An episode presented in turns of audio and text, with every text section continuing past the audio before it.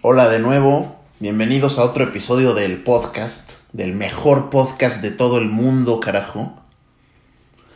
A dos semanas del último episodio, es que estaba ocupado rankeando en el Fortnite y vaya, o sea, pues de igual manera a nadie le importa que me tome mi tiempo, ¿no? Entonces, con calma esto. En este episodio voy a analizar diversas cuestiones relacionadas a la alimentación y sobre todo a la obesidad en nuestro país, México, y expondré pues algunas opiniones al respecto. Va a ser un episodio corto, eso espero. Pues, a ver qué pasa. Pues, a ver, empezando. De acuerdo a diversos investigadores británicos, en 2013, o sea, hace 7 años, el 30% de la población mundial adulta tenía obesidad o sobrepeso. Esto está jodido, o sea, bueno, siendo optimistas, el 30% de la población no se muere de hambre. Aunque también es importante notar que tener obesidad o sobrepeso no significa que tengas una buena nutrición, de, ah, ese, ese chavo está bien alimentado, no, o sea, comúnmente la gente obesa se alimenta con pura porquería que pues no contiene todo lo esencial para vivir óptimamente. Bueno, volviendo al 30%.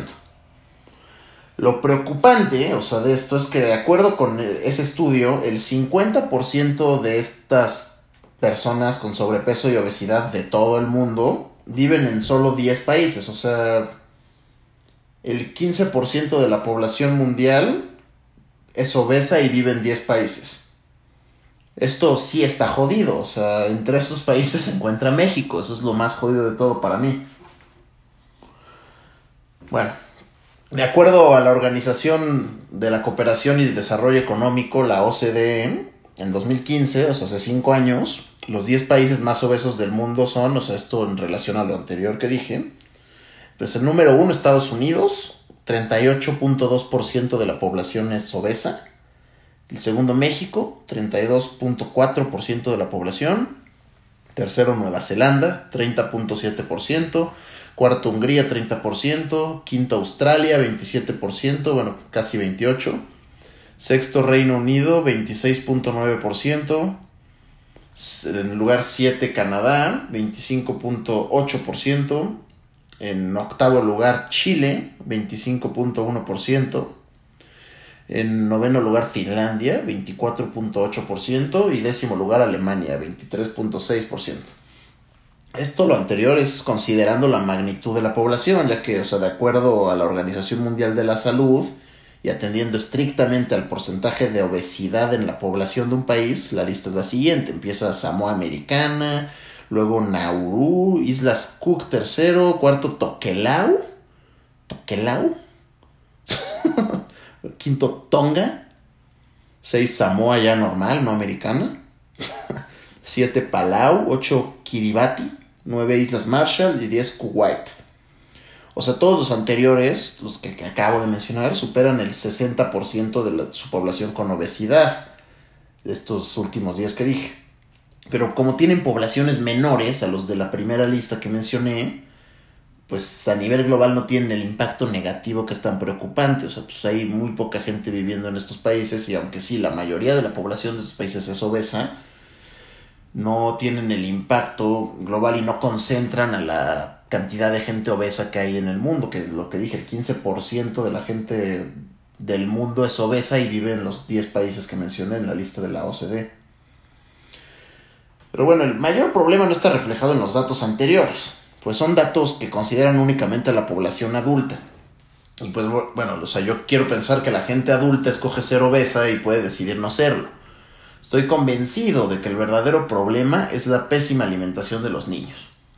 Pero a ver, bueno, antes de seguir, ¿qué tiene de malo ser obeso? O sea, lo digo porque pues, hay muchos movimientos de empoderamiento del cuerpo, productos y campañas publicitarias que defienden a la gente gorda. Eso está mal. Es promover un estilo de vida inadecuado y que no es saludable. Por un lado se prohíbe la publicidad del tabaco y por otro lado se permite promover marcas de plus size o como le llaman, tallas extra, ¿no? O sea, incluso se molestan con, no sé, Victoria's Secret por no tener modelos gordas. O sea, si dices que estás gordo, que estar gordo es malo, automáticamente estás haciendo fat shaming y estás demente, o sea, estás mal. Si le dices a alguien que está mal ser gordo. O sea, pues es una tontería defender la obesidad. Es algo que por donde lo veas está mal y debe de erradicarse. Los problemas más frecuentes derivados de padecer sobrepeso u obesidad son enfermedades cardíacas, diabetes, cáncer y obviamente reducción de la vida útil. Y bueno, a ver, dirán que esto es decisión de cada quien y que de algo te tienes que morir, o sea, pero pues también nos afecta indirectamente a todos de alguna manera. O sea, no sé, una persona con obesidad requiere mayor espacio y gasta más combustible en el transporte. O esto genera mayor gasto de energías no renovables, desgaste de las máquinas y contaminación, que nos afecta a todos. Además, una persona con sobrepeso u obesidad consume más alimentos que los necesarios, lo que satura las cadenas productivas de alimentos. Sumando todo esto a que una persona con grandes proporciones de grasa no tiene la capacidad ni el rendimiento físico de una persona con una complexión atlética o que lleva un estilo de vida saludable, esto es con buenos alimentos y ejercicio, pues es claro y resulta evidente que la obesidad no es algo de lo que debamos de sentirnos orgullosos ni algo sobre lo que debamos de empoderar a la gente que lo padece. Debemos de enfocarnos en conseguir soluciones para que todos puedan llevar una vida óptima y que haya un mejor rendimiento energético. El evitar el sobrepeso y la obesidad nos beneficia a todos. Y bueno, toda esta propaganda de empoderamiento llega a los ojos y oídos de los habitantes más pequeños de los países, las niñas y los niños lo que acrecienta el problema, ya que se percibe la obesidad como algo de lo que debes sentirte orgulloso en vez de ser algo indeseable, que no quieres. Recuerdo hace unos años, el entonces candidato a la presidencia, Jaime Rodríguez Calderón, mejor conocido como El Bronco, fue criticado mucho por un comentario con el cual estoy parcialmente de acuerdo. Él dijo, a las niñas gordas nadie las quiere o sea, ahí va, estaría completamente de acuerdo si hubiera dicho no queremos niñas y niños gordos. Pues estaría declarando la realidad. O sea, nadie quiere tener a una niña o un niño gordo. Es algo indeseable, es malo para la sociedad. Pero al hacer referencia exclusivamente a las niñas y haber usado ese orden de palabras, nadie las quiere, el mensaje tiene una connotación misógina y por lo mismo pierde su importancia. Por así que estoy parcialmente de acuerdo con ese comentario. Si hubiera dicho no queremos niñas y niños gordos, estaría totalmente de acuerdo. Bueno. Volviendo al tema principal, la obesidad. En México, pues este fenómeno se explica en parte por la transición nutricional que experimenta el país, teniendo pues como características la occidentalización de la alimentación, la cual tiene seis elementos. O características, ¿no? O sea, bueno el primero es el aumento de la disponibilidad a bajo costo de alimentos procesados, adicionados con altas cantidades de grasa, azúcares y sal. El segundo es el aumento del consumo de comida rápida y comida preparada fuera de casa. El tercero, la disminución del tiempo disponible para la preparación de alimentos. El cuarto, aumento de la forma de forma importante a la exposición de publicidad sobre alimentos industrializados y de productos que facilitan las tareas cotidianas y el trabajo de las personas, lo cual disminuye su gasto energético. El quinto elemento, aumento de la oferta de alimentos industrializados en general y el sexto elemento, la disminución de forma importante a la actividad física de la población, esto se relaciona también al cuarto, que es lo que ayuda a que los, este, la disponibilidad de productos que facilitan las tareas cotidianas. O sea, estas condiciones en conjunto es lo que incrementa la obesidad en el país y además se vuelven hábitos. Y pues los hábitos, al ser adoptados a edades tempranas, persisten durante la edad adulta. El introducir a los niños estos hábitos, a este estilo de vida, es responsabilidad de sus padres. O sea, incluso si el consumo de bebidas azucaradas ha sido establecido durante la niñez, su ingesta tiende a incrementar en la edad adulta. Eh, por lo tanto, es, pues todo empieza desde la niñez y ese es lo que debemos de enfocarnos ahorita para solucionar el problema de la obesidad. Bueno, de acuerdo a la Organización Mundial de la Salud, en 2016, hace cuatro años, el 13% de los niños de México padecían obesidad y el 35% sobrepeso. sea, esto está pésimo. Refleja que más de una tercera parte de los niños de nuestro país no tienen una alimentación y ejercicio adecuados. Esos son los hábitos que deberían de promoverse y de transmitirse, repito, por los padres. No el estar en tu casa sentado viendo la tele y pedir McDonald's. O sea, es, deberían llevar una alimentación sana y ejercicio cotidiano. Eh, otro dato, en un estudio que participaron 2.753 niños mexicanos, se encontraron tres cifras alarmantes. La primera, solo el 15% de los niños cubre las recomendaciones de ingesta de frutas y vegetales. O sea, las recomendaciones que hacen, que son cinco, creo, sin ni idea. Pero bueno, solo el 15% de los niños se alimentan bien en frutas y vegetales. La segunda cifra alarmante es que solamente el 20% de los niños no excede las recomendaciones del límite de bebidas azucaradas. O sea, el 80% de los niños excede refrescos, aguas frescas, todo eso, bebidas azucaradas. La tercera cifra alarmante es que tan solo el 14% de los niños no excede las recomendaciones de la ingesta de grasas saturadas y azúcar añadido.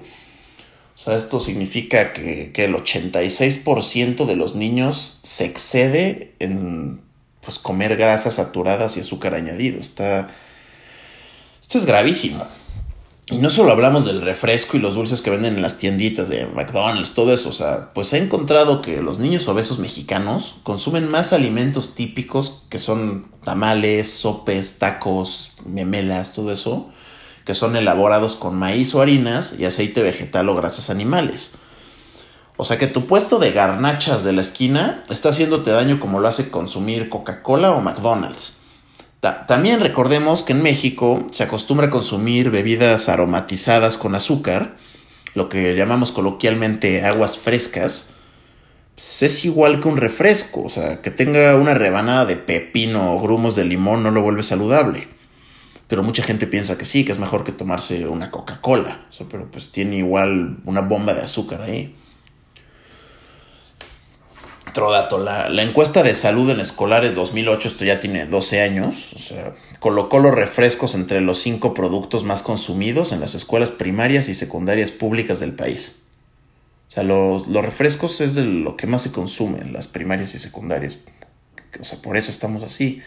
Debería de prohibirse ahí, opino. Bueno, ya diré esto. Por otro lado, el Instituto Nacional de Salud Pública de México, creo que es en, ese mismo año, 2008, reveló que según lo declarado por los niños en encuestas, solamente el 28% de su consumo total de líquidos corresponde a agua o infusiones sin cafeína ni azúcar. O sea, es sorprendente esto. O sea, 28% del consumo total de líquidos de los niños en general es agua nada más, cuando debería de ser, pues yo digo que el 90%.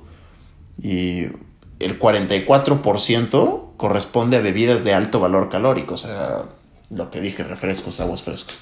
Bueno, ya independientemente del tipo de alimento que consuman los niños y las calorías que contienen, existen otros hábitos de alimentación que pueden explicar la prevalencia de la obesidad en nuestro país. En un estudio realizado por Vilchis Hill, se encontró que los niños obesos, suena chistoso son niños obesos, tienden a hacer dos cosas. La primera, a no realizar los desayunos en su casa, y la segunda, consecuencia de la anterior, y bueno, parte de la anterior, es que no llevan lunch a la escuela, algo preparado desde su casa, y en lugar llevan dinero para comprar alimento ahí. O sea, relacionado al primer punto, de no realizar desayunos en casa hay otros estudios que han mostrado que los niños que omiten el desayuno experimentan un desequilibrio en su apetito y cambios metabólicos. O sea, dando como resultado que, esto relacionado al segundo punto, que los alimentos comprados en la escuela sean consumidos cuando tienen muchísima hambre y conduzcan a la obesidad abdominal y a la resistencia a la insulina que devienen diabetes. Pues esto es lo que me refiero con el título del episodio, alimentación, mala alimentación que, soy un ingenio con esos juegos de palabras, wow. o sea, bueno, en, México no le damos atención a la educación alimenticia y se consume lo que sea cuando sea. Y esto no le preocupa a padres y madres, por lo menos no a todos, y debería de ser así. Pero bueno, a ver, ¿qué se ha hecho al respecto? pues como siempre, nuestros grandísimos gobiernos se han preocupado por el problema. O sea, y como consecuencia, para combatir la obesidad en México, se introdujo en 2014 una actualización al impuesto sobre bebidas azucaradas. Un peso por litro es el impuesto. Después en 2018 se aumentó a 1.17 pesos por litro. O esa es una cifra muy pequeña para el daño que conlleva esto. O sea, pero en realidad la cultura es el problema, pues el impuesto pues no logró ahuyentar el consumo de estos productos. La recaudación por este impuesto en 2018 fue de 25.908 millones de pesos.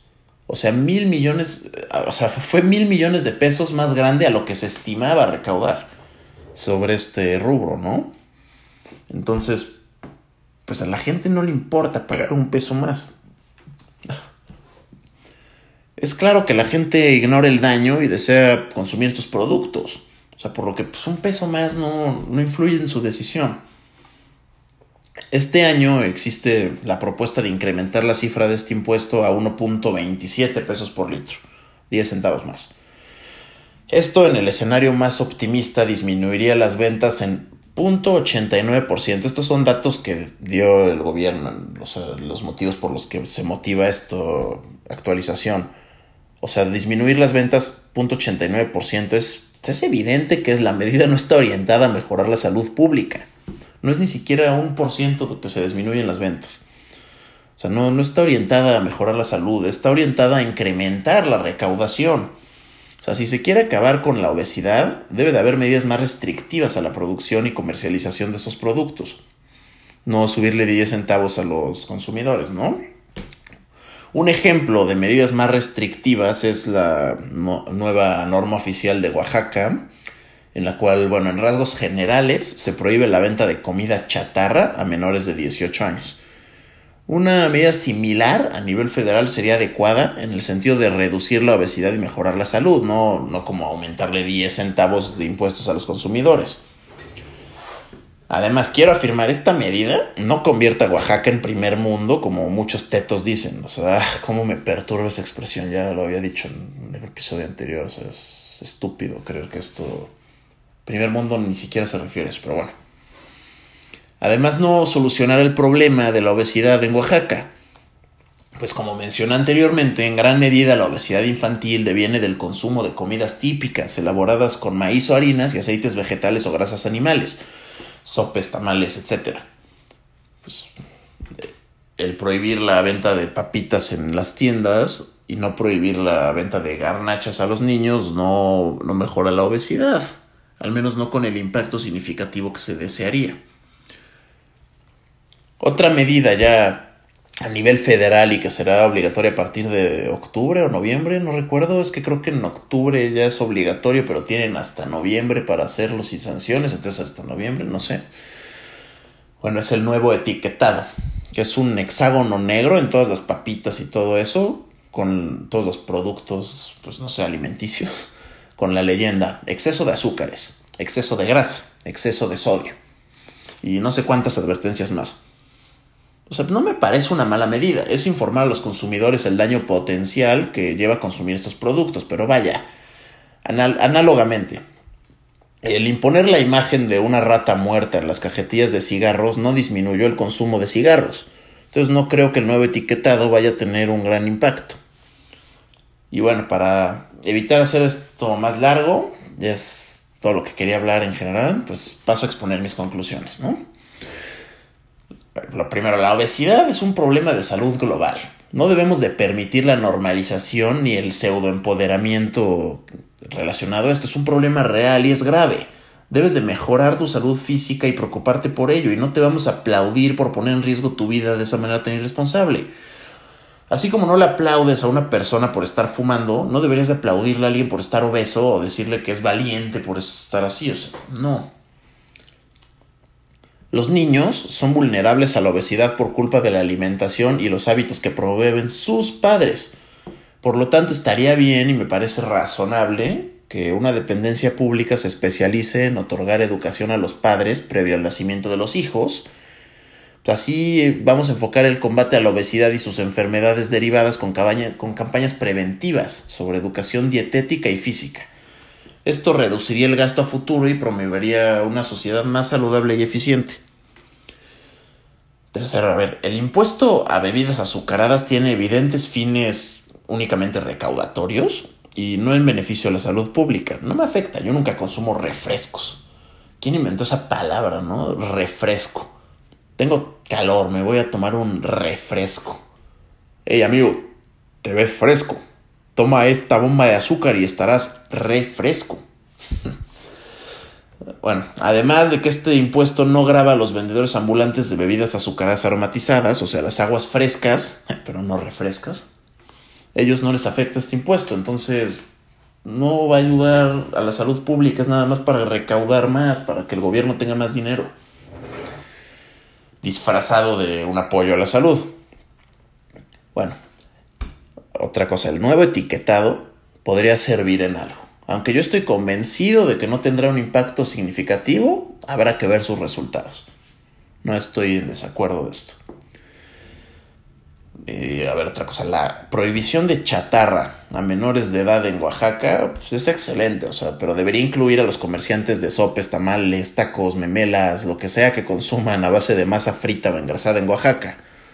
Pues esto también es parte de lo que engorda a los niños y bueno, ya con esta observación opino que deberíamos adoptar algo así a nivel nacional, ya una prohibición de garnachas de todo a los niños. Y bueno, todas estas medidas no atienden significativamente el problema principal que comenté, la educación. Lo que el país requiere para mejorar en el índice de sobrepeso y obesidad es el incremento en la asistencia privada y gubernamental de asesoramiento dietético y deportivo, y darle seguimiento, establecer sanciones a los padres que incumplan el brindar una alimentación y hábitos sanos a sus hijos, que te multen si engordas a tus hijos, no sé. Y pues este fue el podcast. Fui lo más breve posible, ¿qué tal?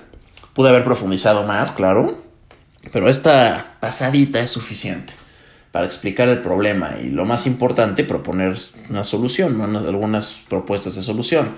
O sea, ¿de qué sirve si me quejo y me quejo y no propongo nada? Sería como muchas y muchos manifestantes que ni saben qué reclaman o cómo solucionarlo, pero les encanta estar reclamando. Y que papá gobierno lo resuelva, que ya vemos que no funciona. Espero hacer otro episodio la próxima semana, tal vez antes, tal vez después, tal vez invite a un amigo para comentar un tema que se me ocurre y pues hasta entonces.